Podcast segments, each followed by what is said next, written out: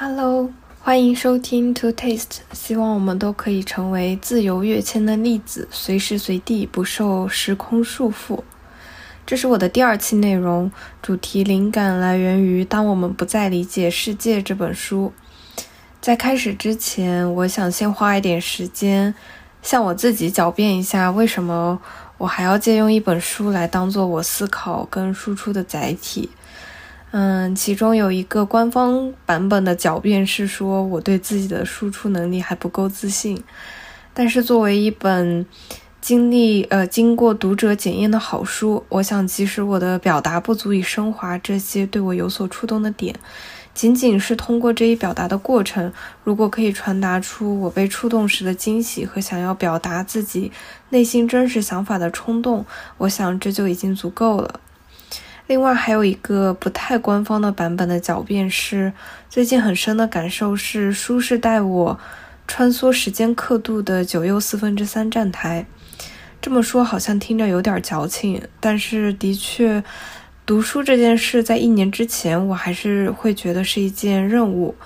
但是在这一年里，我有种奇妙的感觉，是我的身体和我的精神生活分别生活在不同的时间流速下。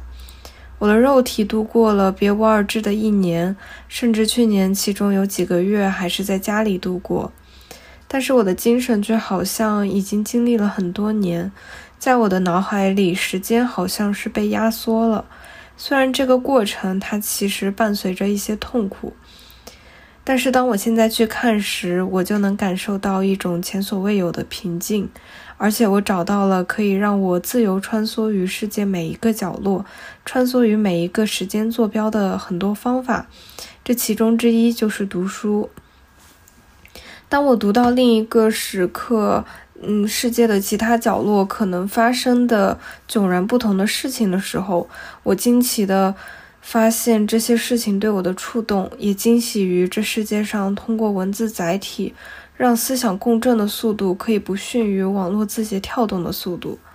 所以其实这两种版本的狡辩都是想要分享我的这份惊喜与可能性。像是我刚刚修改的播客的简介，希望我们都可以成为一颗自由跃迁的粒子，它可以同时出现在任何时间、任何地方。如果可能的话，我想之后可以单独去聊一聊我心理上的这些转变。嗯，我们先说回今天的主题。这本书它的官方简介是讲述了毒气战的发明者弗里茨·哈勃、黑洞理论的提出者卡尔·施瓦西、得了肺结核的埃尔温·薛定谔以及天才物理学家沃纳·海森堡等一大批科学巨匠是如何像普罗米修斯一样为人类取火的。我会选挑选其中对我触动比较大的故事来展开说。当策划了惨无人道的毒气战争，无差别的夺取战场上所有生命的指挥官，和从空气中提取出氮，一夜之间解决了全球性饥荒问题，被盛誉为从空气中提取面包的人。当他们是同一个人时，我们其实已经没有办法站在客观的角度去评判。不管是这位获得诺贝尔化学奖的战犯弗里茨·哈伯。还是起初仅仅作为群青颜色替代的化学合成颜料普鲁士蓝，这也是第一篇文章的标题“普鲁士蓝”。这里可能要补充一点背景知识：早在文艺复兴时期，油画它是一种极为昂贵的艺术，特别是用来装点天使的袍子和圣母的披饰的群青这种颜色，它是一种纯度极高的蓝色。今年在上海博物馆展出的从波提切利到梵高的珍藏展就展出了其中一幅圣母画像。我会把这我当时我拍的这张照片放在内容里。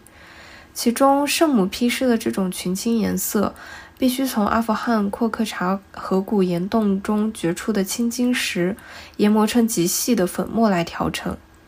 这种深邃的靛蓝一直无法用化学复化学方法复制。直到18世纪初，一位叫约翰·雅各布·迪斯巴赫的瑞士颜料商误打误撞地发明了普鲁士蓝。而后，这种蓝色不仅装饰了梵高的《星夜》和北斋的《神奈川冲浪里》，也装点着普鲁士步兵的制服。但是再然后的发展就脱离了他的初衷。1782年，卡尔维尔海姆舍勒用一把沾有硫酸残留物的勺子搅拌了一罐普鲁士蓝，从而创造了现代最重要的一种毒物，它也叫普鲁士酸。这种氰化物在后面逐逐步演变，从最开始当作杀虫剂，到最后被纳粹使用到毒气室，也被呃也被称为臭名昭著的奇克隆币。哈勃的妻子曾目睹过毒气实验在动物身上的效果，也差点在某次实验中被毒气夺走丈夫。她在丈夫伊普尔毒气战争胜利归来的欢庆会上，用一把左轮手枪了结了自己的生命。哈勃最后也死于战后的逃亡路上。书中写道：“他完全不知道，仅仅几年之后，他帮忙创造的那种杀虫剂会被纳粹用在毒气室里。”从而杀掉了他同父异母的妹妹、他的姐夫和外甥，以及其他那么多的犹太人。这是这本书的第一个故事，也是作者自由发挥成分最少的一个故事。从这个故事里，我们可以大致窥见科学的慷慨与残忍。它同时带给人类面包与杀戮，没有丝毫保留。而科学家作为接住这一慷慨火种的普罗米修斯。也许并不知道该要如何揣度这份馈赠的用意。第一篇故事是整本书的开端，它指引着我们开始去思考科学与人性。但是这时，科学世界与人性还没有到达撕裂的地步。第二篇故事的名字叫《史瓦西基点》，它是史瓦西在一战战场上得出的研究结论。当太大的质量集中在一个极小的区域里，空间和时间都会被撕碎。比如，一颗极大的行星耗尽了燃料，在它自身的引力作用下开始坍塌。这颗星的密度会不断增加，其引力会变得如此之大，以至于让空间无限弯曲，朝自己收拢，到最后成为一个无法逃脱的深渊，与宇宙其他部分永远隔绝。这也是我们常说的黑洞。正如黑洞形成过程中的不断坍塌，史瓦西的世界也随着战争、随着研究的不断深入而不断的坍塌。虽然小说里的内容存在着自由发挥的部分，但我们姑且可以认为大致的轮廓是可考的。小说中提到，史瓦西从小就对世界，特别是光，有着巨大的好奇。从会说话开始，他讲的就是星星。不到二十岁就写了篇恒星演变演变的文章，他坚信数学、物理和天文都属于同一种知识。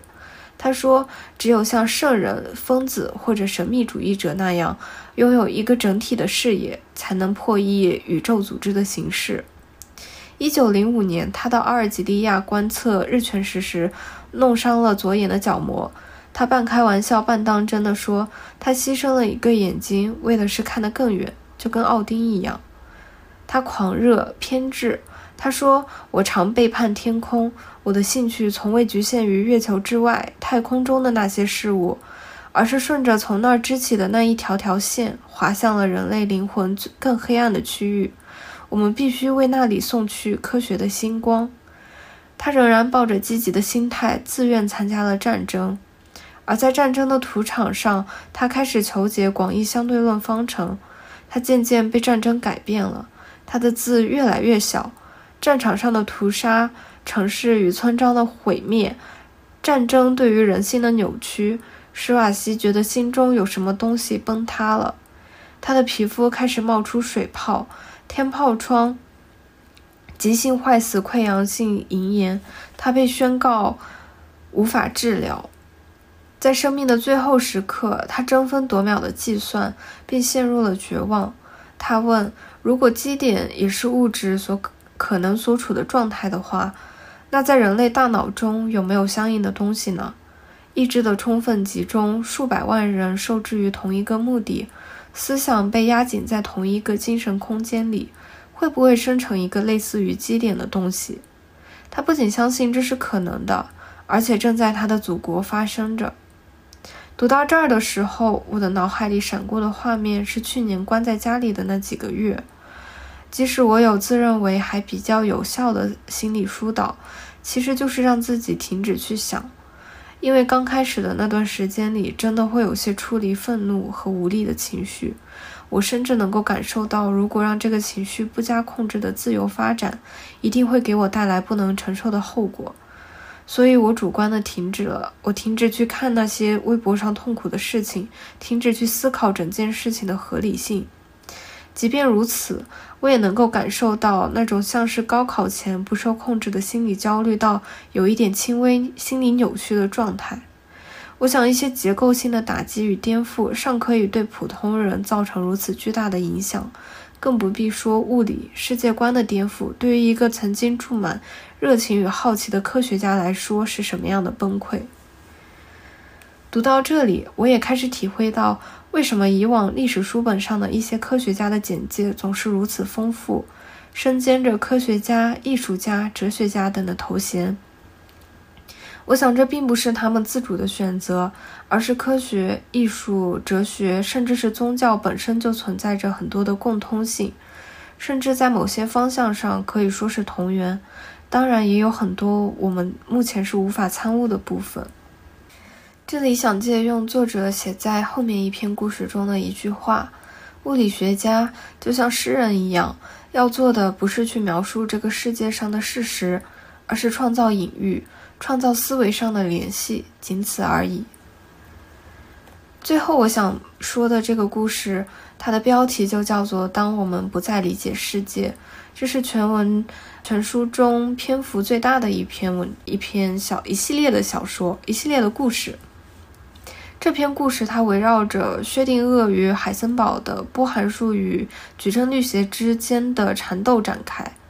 中间穿插了。德布罗意所提出的所有原子都和光一样，同样是波与粒子的理论。不过，整篇故事的主角，我认为还是海森堡。薛定谔通过他的波动力方程来描述电子的行为，引起了整个科学界的轰动与追随。可是，在海森堡看来，薛定谔的方程可能是美，是有用，但是在根本上就错了。他没有认识到物质在这种尺度上的极端怪异。海森堡发表量子力学的第一篇表述的故事，与前面史瓦西的经经历并不相同，但却是相同的狂热与偏执。文中有一个有意思的比喻是，它相当于把是把温网所有的规则，包括穿白色球服、球网应该拉到多紧，都推导了出来，而给予的只是偶尔打出场外的那几个球。场内发生过什么，他一眼都没有看到。他用数字替换了隐喻，从而发现了硅质原子内部行为的规则。这些破译世界的歌者，仿佛懂懂得世上真正的语言，却不得不用人类能够听懂的方式，费力地向我们解释着一字一句。这也让我想到，我们到底是从何去感受、去理解这个世界？教科书上的科学。博物馆中的壁画、雕像、音符、舞蹈，这些是否都是为了帮助我们能够从小孔中一窥这个世界上的一小片真相而做出的最大的努力？文章中有趣地描述了海森堡的研究一个量子课题的某些性质，比如速度和动量是成对出现的，且遵循着一种极其怪异的关系。其中一个性质对应的数值越是精确，另一个就越是不确定。拿电子举例，假如一个电子只处在唯一的位置，绝对确定的被固定在它的轨道上了，就像被大头针定住的一个虫子，那么在这种情况下，它的速度就会变得完全不确定了。它可以是静止的，也可以光速移动，我们没法知道。而且反过来也是一样。假如这个电子的动量是准确的，它的位置也会变得不固定。它可以在你的手心，也可以在宇宙的另一边。海森堡的这一不确定性击碎了决定论。决定论者认为，只要发现了支配物质的规律，就能认识到最古老的过去，预言最遥远的未来。如果所有事情，所有发生的事情都是前一状态直接的后果。那么，只要看看现在，再跑跑方程，就能获得神一样的知识了。而有了海森堡的发现，所有这一切都成了幻想。我们无法掌握的不是未来，也不是过去，而是现在。我们甚至都没有办法完全了解一个渺小的粒子的状态。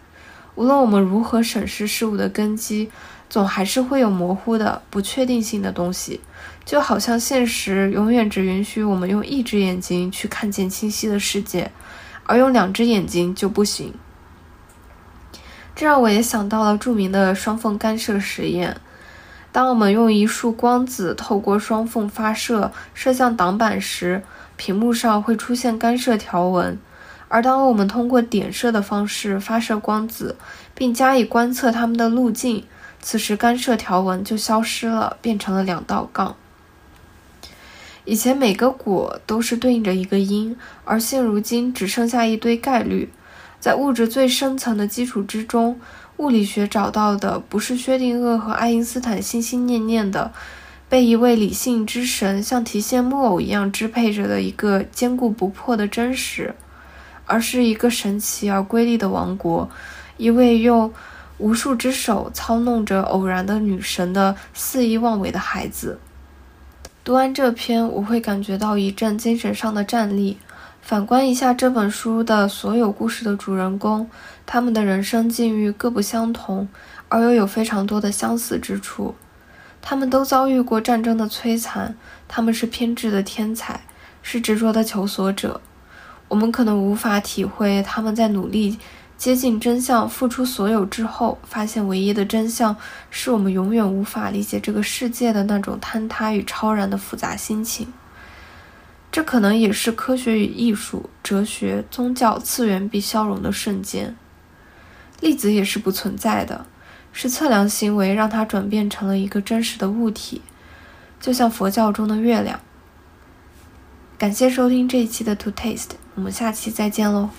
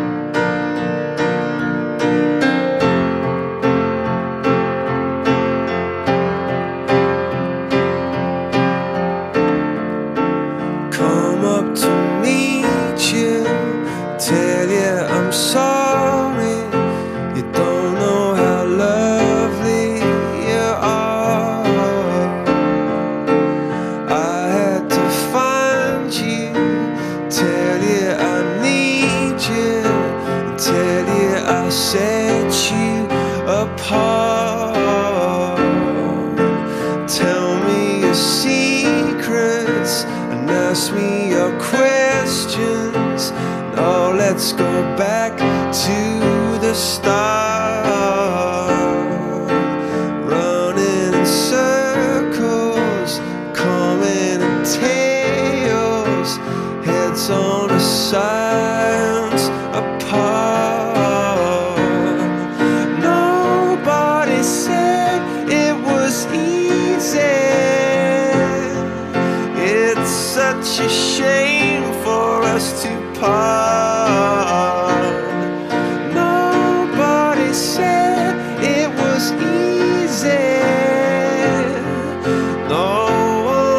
never said it would be this hard.